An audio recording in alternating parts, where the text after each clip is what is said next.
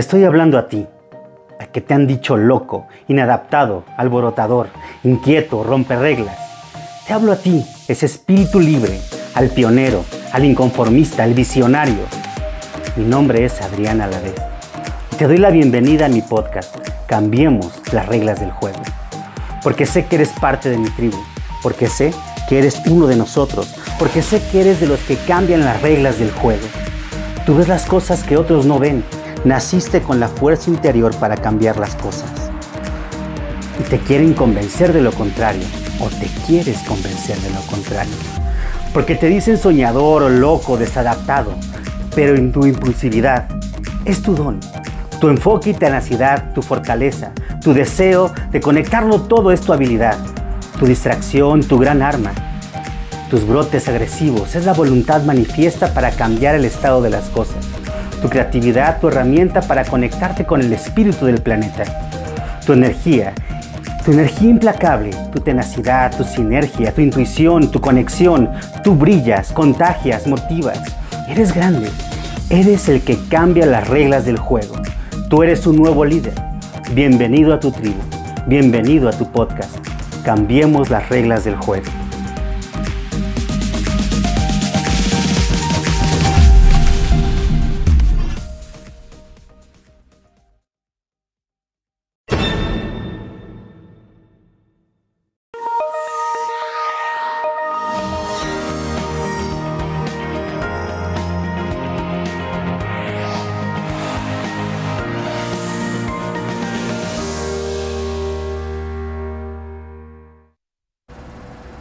Bienvenidas a Mujeres de Éxito, me da mucho gusto que nos acompañen hoy con un programa especial y vamos a empezar con Adrián Alavés, que él es el fundador de Naturaleza Humana.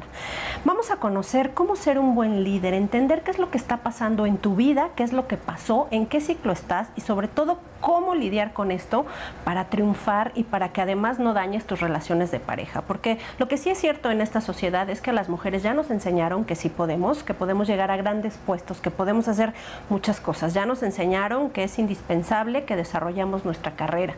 Es indispensable que si tú lo deseas, seas mamá y te desarrolles con ello, así como además tengas una buena pareja. Sin embargo, no nos enseñan a ser líderes, no nos enseñan qué podemos hacer para triunfar o qué es lo que está mal. Y entonces surge la jefa mala, la jefa que no te entiende, la que como grita, la que claro, como no tiene hijos, no entiende de mis necesidades y muchas cosas que vamos a poder combatir a partir de esta charla que vamos a tener con Adrián a la vez y ese método maravilloso que él desarrolló, que se llama naturaleza humana y que además les cuento que este señor vivió un caso de cáncer cuando era muy joven, tenía apenas 21 años, lo superó, estuvo al borde de la muerte, pero dijo, voy a hacer algo más para lograr ayudar a la gente y entender qué es lo que está pasando en sus etapas de vida. Bienvenidos a Mujeres de Éxito, soy Arlen Muñoz.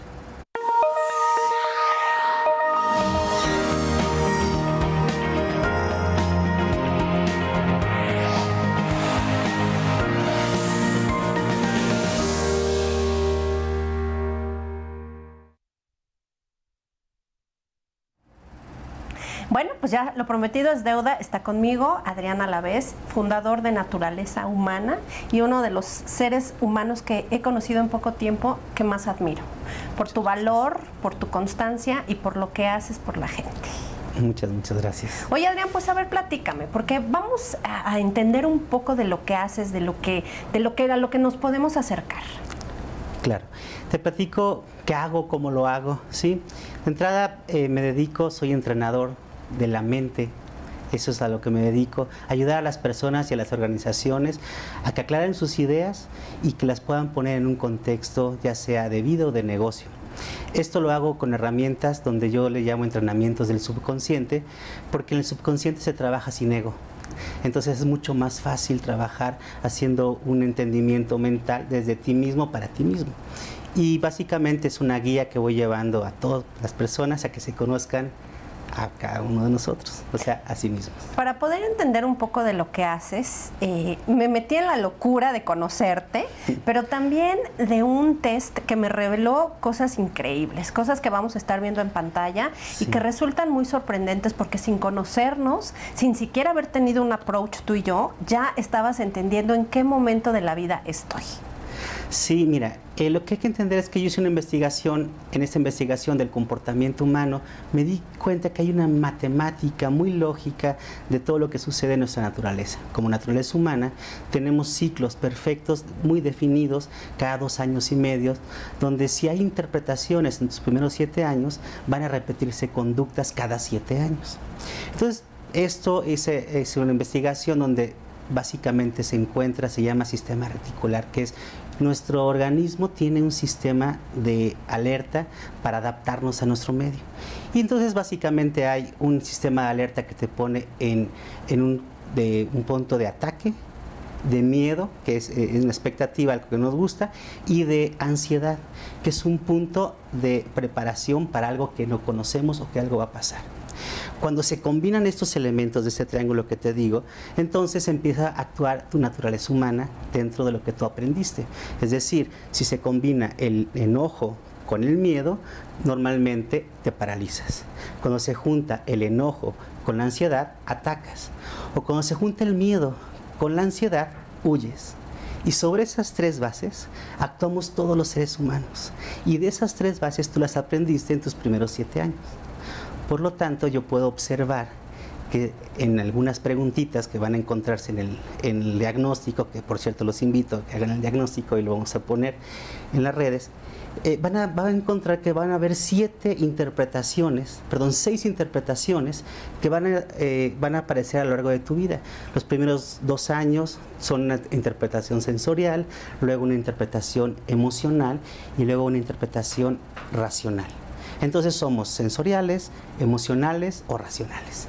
Y de ahí aparecen muchas combinaciones donde con esas preguntitas podemos determinar quiénes somos, cómo actuamos y cómo este triángulo hace su efecto de acuerdo a si es con miedo, si es con ansiedad, si es con enojo tu actuar. Y entonces ya sea que te paralices, que actúes o que ataques o que huyes. Y esto define a un líder, por supuesto, porque esto lo aplicas en tu carrera pero también define a la persona y sus relaciones. Es que uno cree que el trabajo es algo aparte que nosotros. La realidad es que nuestro trabajo, las organizaciones, es un reflejo de nosotros mismos. O sea, las organizaciones, llámese familia o llámese organización o empresa, es un reflejo de nuestras conductas internas. Por lo tanto, todo nuestro liderazgo depende de cómo interpretamos la vida en nuestros primeros siete años. Qué importantes son esos siete años entonces con respecto y sobre todo el seno familiar. Así es. Tú sabes que cuando tú naces del vientre de mamá, eh, pues naces, estás súper calientito, a gusto, pero cuando sales conoces la temperatura, conoces los colores, conoces las sensaciones, todo eso es un aspecto sensorial. Si algo sucede, cesárea o no te pusieron en el pecho de mamá rápidamente, una serie de cosas, interpretaciones que uno le da, entonces eres sensorial. ¿Qué quiere decir eso? Que tu vida la vas a interpretar como difícil de acuerdo a esa intención energética que te da el calor, el frío, el olfato, los, los oídos, los sonidos, todo eso. Entonces ya sabes que eres sensorial y sabes que vas a operar con miedo. Si tienes algún tipo de conflicto entre tus 3 y 5 años, sabes que eres emocional. ¿Por qué? Porque la intención, ahí pasa lo que es el sistema límbico madurar, o sea, lo que es toda nuestra química, nuestro cuerpo empieza a madurar y entonces te vas a sentir comprendido, apapachado, amado o no. Y en esa parte pues vas a ser un líder un poco dependiente, un poco sufrido, un poco víctima, ¿no? Para liderar eso. Y de los 5 a los 7 vas a empezar a hacer juicios, porque de los 5 a los 7 niños se enamoran de mamá, niñas se enamoran de papá, entonces nos preguntamos, ¿cómo le habrá hecho mamá para enamorar a un hombre como él? Porque yo quiero un hombre de él, lo que dicen las mujeres, o nosotros los hombres decimos, ¿cómo le hizo papá para enamorar a una mujer como ella? Porque yo quiero una mujer como ella. Y ahí es donde empieza el juicio. No, yo no quiero ser como papá o yo no quiero ser como mamá. Entonces juzgamos. Y en ese juicio se hace una interpretación analítica. Y cuando se hace una interpretación analítica, entonces ahí aparece otra configuración, donde por cierto en esas eh, investigaciones que hemos hecho durante pues, ya años de investigación, nos hemos dado cuenta que todas las personas que son analíticas son emprendedoras, son eh, mujeres de éxito. Eso está buenísimo. Así es, porque tienen las características de ser tenaces, ordenadas, estructuradas, que también tienen y se les pegan defectos. Que eso es lo malo de las interpretaciones, que tienen grandes virtudes, pero también tienen defectos. Los defectos son que son a veces controladoras, celosas, eh, una serie de, situaciones. Demonios, ya ves, íbamos muy bien. ¿No? Así como las emocionales son codependientes, a veces muy pasionales, o los sensoriales son miedosos, ¿no? Entonces cada uno tiene sus características positivas y negativas. Conocer nuestras debilidades y nuestras fortalezas nos va a ayudar a, a ser líderes ideales para nosotros mismos y para los demás. Porque finalmente lo que nosotros compartimos son nuestros valores. Lo que nosotros compartimos es nuestra intención y el sentido que le damos a nuestra vida para ayudar a la humanidad. Eso yo le llamo alto ideal. Que es algo importante decir que no eres un coach, ahora que andan tan de moda los coaches de vida, que no es que hayas tomado un curso y ya tengas tu papeleta que lo avale, eres una persona que ha tenido una investigación detrás, creando un método efectivo que además conlleva las emociones, pero también la historia de cada persona. Sí, mira, yo me he dedicado, yo soy administrador de empresas como, como carrera, pero me he dedicado a estudiar la conducta humana y sobre todo el desarrollo humano, cómo afecta nuestra conducta en una organización. Y entonces, al tener esos conocimientos administrativos, todo lo que es conductual, que es parte del humano, pues va a haber un reflejo en la organización. Esos pequeños conflictos que se pueden ligar, eso es lo que he estudiado muy, muy detenidamente. Por ejemplo, esas personas sensoriales ya sabemos que van a tener conflictos para definir productos. Esas personas emocionales ya sabemos que van a tener pequeños conflictos para tener relaciones, ya sea de proveedores o de venta. Ya sabemos que las que son racionales van a tener conflictos con la operación porque van a atorar porque no saben delegar tanto. Entonces ya sabemos que cuando hay ciertas conductas, cómo afecta directamente a una organización. Y al modificar esas conductas, el sistema cambia. Y entonces ahí es donde me he dedicado a estudiar así muy puntual cómo la conducta afecta a las organizaciones. Por supuesto que esta solo es una introducción y lo dice al principio del programa, presentar tu historia, tu caso, lo que haces y lo que podemos obtener. Pero también es cierto que no hay nada como tenerlo en vivo, como poder acercarte y que nos digas, porque las mujeres lidiamos con algo que no sé si tú estés consciente y es que triunfar duele. Duele y cuesta, duele el hecho de la familia que dejas, de cómo haces a un lado muchas veces tu vida personal para poder triunfar, pero también cuesta porque te cuesta pelearte en un mundo preponderantemente de hombres. Mira, yo les llamo que hay una línea vertical y una línea horizontal. Naturalmente la línea vertical es hombre y la línea horizontal es mujer. No quiere decir que línea hombre tengan que ser todos hombres o línea horizontal mujer tiene que ser todo mujeres, masculino, femenino en una orden de evolución que se tienen que acoplar, ¿no? El problema es que la línea horizontal, que es la de la mujer, que te lo da naturalmente la oxitocina, lo que hace es que integra, te logra integrar, te logra eh, ordenar cosas para que se sostenga la base perfectamente. Y la línea vertical lo que hace es que pues, se proyecta el futuro, genera, hace. Las mujeres exitosas han tenido que luchar y manifestar mucho más su parte vertical. Y lo malo es que cuando se enfrentan en este mundo tan vertical, entonces tienen que luchar hombro a hombro con gentes verticales. Y si es el esposo, el esposo tiende a buscar a, a alguna parte, a sentirse él ya sea hombre o acomodarse en una parte horizontal, pero no es natural. Entonces, yo he visto muchas mujeres exitosas que se queden solas, porque han tenido que luchar tanto que por eso el éxito duele. La parte horizontal tiene que ver con abundancia y la parte vertical tiene que ver con éxito. Y la abundancia es tener la certeza de que todo va a estar y que todo vas a tener, que es la parte de integrar. Pero el éxito es tener la certeza de que tú te vas a ver reflejada a ti misma en diferentes cosas. Pero ese reflejo de ti misma, las mujeres, es imposible decir que no tienen la naturaleza humana de concebir. Entonces quieren también ver reflejadas en ser madres. Como también se quieren ver reflejadas eh, eh, como empresarias y cómo se ven reflejadas las empresarias en el éxito, pues teniendo un buen sueldo o en una, o una emprendedora teniendo negocios o un artista eh, teniendo aplausos o un, cada uno se ve reflejado en sí mismo con diferentes cosas, pero la naturaleza humana también nos obliga atender temas de nuestra propia naturaleza, como la familia, como las relaciones, como la salud.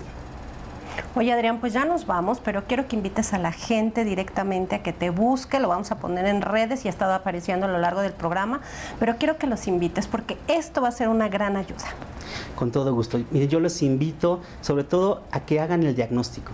Una vez que hagan el diagnóstico, los vamos a ir acompañando para avisarles cuando tenemos talleres, para que puedan aquellas emprendedoras puedan tener talleres de emprendimiento desde la perspectiva del desarrollo humano aquellas personas que son mujeres de éxito, que tienes en una posición alta, que te entiendas a ti mismo y que puedas lograr compenetrar lo que es tu alto ideal, esa visión de la humanidad y cómo lo puedes reflejar con tus colaboradores o con tu empresa. Muchas gracias por venir a Mujeres de Éxito y te prometo que vamos a hacer algo grande y muy bueno. Encantado de estar aquí contigo. Esperen las sorpresas, vamos a un corte, pero espérenlo porque vamos a hacer algo increíble. De verdad vale la pena entender nuestra naturaleza humana y sumarnos como mujeres de éxito. Ya estamos de regreso y me acompaña una mujer muy querida y admirada, una mujer que tiene una labor increíble. Soraya Pérez, presidenta del Instituto de Administración y Avalúos de Bienes Nacionales. ¿Eh? ¿Qué tal? Muy bien, muy Sin el prompter no lo lograría. Sin errores, pocos, ¿eh? pocos lo logran. ¿Cómo estás, Soraya? Muy bien, muchas gracias por la invitación. Oye, pues a ver, platícame de tu labor, por favor. Pues el INDAVIN es el, ente patrimonial del Estado mexicano, como, como tú bien lo sabes. Tenemos varias tareas dentro del instituto. La primera es normar todo lo que está referenciado con bienes nacionales, es decir, somos como el casero del gobierno de la República, de todo lo, lo, que son edificios, terrenos, puertos fronterizos, bodegas, etcétera. Y la otra tarea que tampoco es menor es la determinación de, los valores para cuando hay una transacción relacionada con el patrimonio. Cuando vamos a vender un terreno, una oficina, porque ya no es útil, tiene que mediar un avalúo para asegurar que es el precio justo que debe recibir el gobierno. Estamos hablando de un bien que es de todos los mexicanos, de ahí la, responsabilidad. O cuando vamos a adquirir tierra, para el desarrollo de la infraestructura, una ampliación de carretera, etcétera, también tenemos que determinar los valores. Así que a grandes rasgos esta es nuestra, nuestra materia y somos un órgano sectorizado, la Secretaría de Hacienda, convencidos o en el espíritu de que contribuimos al, a eficientar el gasto de gobierno. Oye, a ver, dime una cosa. Eh, traen una campaña muy interesante ahorita, que además ha tenido ya buenos resultados. Platícame. Parte de la tarea, como te comentaba, es definir la política relacionada con el patrimonio. Parte de esa política es el mantenimiento y conservación de los inmuebles que día a día usamos como oficinas de gobierno. Cuando nos acercamos al Consejo de la Comunicación y les platicamos quién éramos y la, la, idea de que el patrimonio, a pesar de que lo usamos los funcionarios, realmente es patrimonio de todos los mexicanos, eh, se interesaron mucho en hacer un movimiento que pudiera concientizar a la ciudadanía de que todos estos edificios, monumentos, son de todos, no nada más del INDAVIN, que es quien los norma, y de que había una corresponsabilidad para conservarlos y mantenerlos, porque los inmuebles sufren deterioro natural por las inclemencias, por las contingencias, por ejemplo el sismo, y eso no lo podemos controlar, digamos. Sin embargo, si adicionalmente los maltratamos, no los cuidamos, pues eso acelera su deterioro. Y la idea del movimiento es básicamente eso, hacer de los, eh, concientizar a los, a los jóvenes, está la, campaña, el movimiento está enfocado en ciertas edades, más o menos los, los jóvenes, que conozcan del patrimonio, que lo valoren y que se comprometan a conservarlo. Y ha sido una campaña muy exitosa, es la segunda fase habíamos puesto una meta de poquito más de 50 mil compromisos. La, la, diferencia entre una campaña y el movimiento es que eh, a diferencia de solamente tener una campaña televisiva o de radio, aquí eh, la meta, el objetivo es que los ciudadanos se comprometan a conocer de los inmuebles, a conservarlos y a compartir lo que aprenden con otros familiares. Y en ese sentido eh, llevamos más de 70 mil compromisos firmados. Eh, o eh, comprometidos a través de redes sociales como Facebook o, Twitter. Entonces ya para nosotros es un éxito, estamos a unos días de terminar la campaña, el movimiento y, bueno, ya, es, ya, ya, son resultados que, que, nos, que nos llenan de, de mucho gusto. ¿Qué nos dices con respecto al sismo, que cambió tantas cosas? ¿Cómo, cómo están operando con esto? Mm, pues es una contingencia mm, desafortunada para, por lo menos para el gobierno federal, dado que el centro de operaciones es la Ciudad de México y se vio fuertemente afectada y aunque hay algunas prioridades de gobierno federal, básicamente en el tema de vivienda, hospitales y escuelas, en lo que nos corresponde al INDAVIN se hizo un censo, se aplicó una política especial para la reubicación de funcionarios que estuvieran afectados y básicamente yo podría decirles que el protocolo funcionó, es una obligación que nosotros establecimos desde el instituto que todos los responsables por inmueble tengan que tener su dictamen estructural actualizado. Eh, razón por la cual eh, la mayoría de los edificios del gobierno federal no sufrieron daño estructural y los pocos que todavía no tenemos el resultado concreto del dictamen están en proceso de analizar cuál va a ser el daño, si es un daño reversible o es un daño irreversible, pero es básicamente el 0.5% de los inmuebles que tenemos en gobierno federal es, realmente bastante manejable y eso nos indica una política efectiva con relación al patrimonio inmobiliario. Qué interesante. Soraya, ya nos vamos, pero quiero que le des un mensaje a la gente que nos ve, no nada más con tu labor, sino con tu liderazgo, porque eres una líder, porque eres una mujer con una carrera destacada. Muchas gracias. Invitarlos al, movimiento. Estamos ya unos días de que termine, termina el último del mes de, noviembre. el movimiento se está haciendo en diversos puntos del Estado de México y de la Ciudad de México. Es un movimiento bien interesante porque nos permite conocer más de nuestro patrimonio, eh, sentirnos más orgullosos de cómo somos como mexicanos y digo yo más que feliz de encabezar eh, una de las alianzas del Consejo de la Comunicación para poder darle a los mexicanos un poco eh, que conozcan más de lo que, de lo que todos tenemos. Pero te agradezco mucho y ojalá nos puedan acompañar y conocer todas las actividades a través de la página del movimiento que es www.mimexico.mx. Muchas gracias por venir, Soraya. Gracias. Pues ahí está, otra mujer de éxito, otra mujer que nos encanta lo que está haciendo apoyemos este movimiento Mi México, porque si es mi México, es tu México, es el México de todos y tenemos que seguir haciendo cosas porque la verdad es que la sociedad lo requerimos. Y ahora vamos a ver las recomendaciones de cine que nos tiene Lucy Durán con películas muy especiales. Vamos a verlas.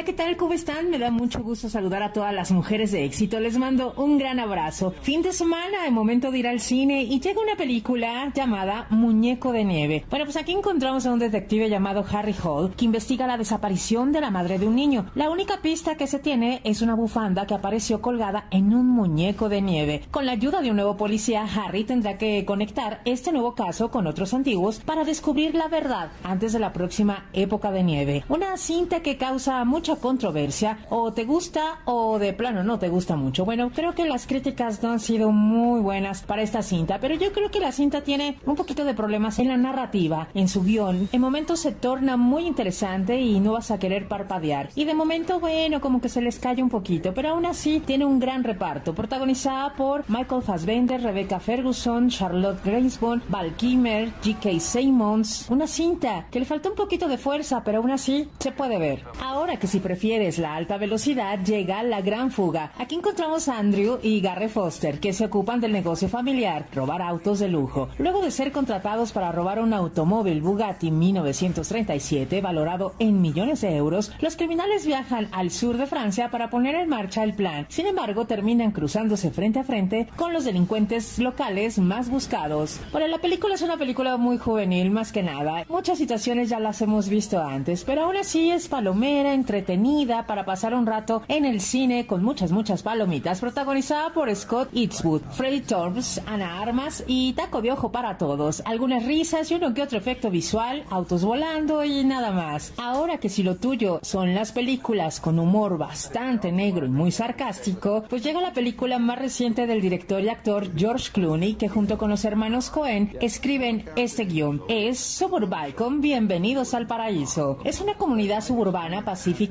e idílica, con casas asequibles y céspedes bien cuidados, el lugar perfecto para crear una familia en el verano de 1959. Encontramos a la familia Lons que está haciendo precisamente eso, pero la superficie tranquila oculta una realidad perturbadora. Este es un cuento de personas muy erróneas que toman muy malas decisiones. Una cinta protagonizada por Matt Damon, Juliette Moore, Oscar Isaac, aunque no es el mejor trabajo de George Clooney, ni tampoco un guion sólido que siempre nos tiene acostumbrados los hermanos Cohen, esta cinta tiene lo suyo, tiene bastante humor negro, sarcástico, muy al estilo de ellos. Esta cinta es un par de mezclas de otras películas de los Cohen, de todo un poquito en el cine, así que bueno, pues escoge tu película favorita y tu género favorito y no dejes de ir al cine y pasar un rato relajante, divertido. Yo soy Lucy Durán, te mando un gran abrazo y te deseo lo mejor siempre. Sigan aquí en Mujeres de Éxito. Esto fue todo en Mujeres de Éxito. Qué bueno que nos hayan acompañado. Espero de corazón que lo que les preparamos hoy tan especialmente se lo lleven en el corazón y sobre todo lo apliquen a su vida. Porque si no resolvemos los problemas interiores que tenemos, sin duda no vamos a responder y a reaccionar de buena manera en nuestra carrera y en nuestra vida personal. Soy Arlen Muñoz, esto fue Mujeres de Éxito. Nos vemos la próxima semana.